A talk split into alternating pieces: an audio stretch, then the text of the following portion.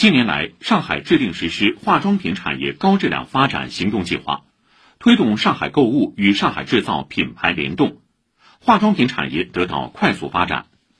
作为上海化妆品产业的核心承载区，奉贤东方美谷已经成为上海规模最大、国内知名度最高的化妆品产业集聚地。企业集聚性和产业链的完整性，吸引了一批拥有行业前沿技术的企业前来落户试水。请听报道。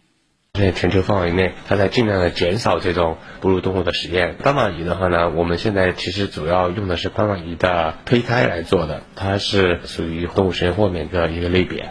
环特生物在国内率先让斑马鱼技术走出实验室，用于生物健康产业。今年年底，上海环特智鱼优检就将在东方美谷开业。公司化妆品测评总经理周世玉说：“斑马鱼是一种体长只有四到六厘米的观赏鱼，在所有鱼类里，它的基因同源性与人类匹配度最高，达到百分之八十七，免疫系统、代谢系统都和人类非常相似。用它来做药品、化妆品测评，可以在一定程度上代替人体实验或哺乳动物实验。”它为什么叫斑马鱼？身上有那个像斑马一样那个条纹，那个条纹就是生物黑色素。那么我们说化妆品做美白最基础的一个通路就是怎么样抑制这个黑色素的生成，怎么样加速这个黑色素的代谢。这个事情呢，在斑马鱼上就是一个很好做的一个事儿。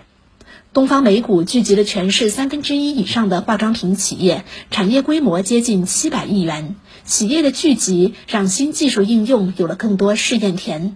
阿贝亚塑料实业已经在奉贤经营了三十多年，目前是世界化妆品包装行业的龙头企业，全球百分之九十以上的知名品牌都是他们的客户。集团中国区总经理张瑜说。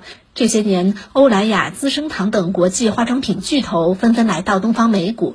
这些企业对于化妆品包装材料的合规性、环保性要求都非常严格，这也倒逼着他们在可循环材料的研发上投入更多精力。但是呢，这些材料又带来一些问题，就是。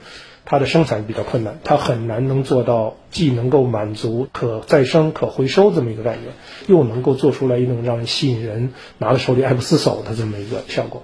所以，阿贝尔这几年呢，实际上在这个方面投入了相当多的精力和资金吧，不断的去为我们的客户提供这方面的解决方案。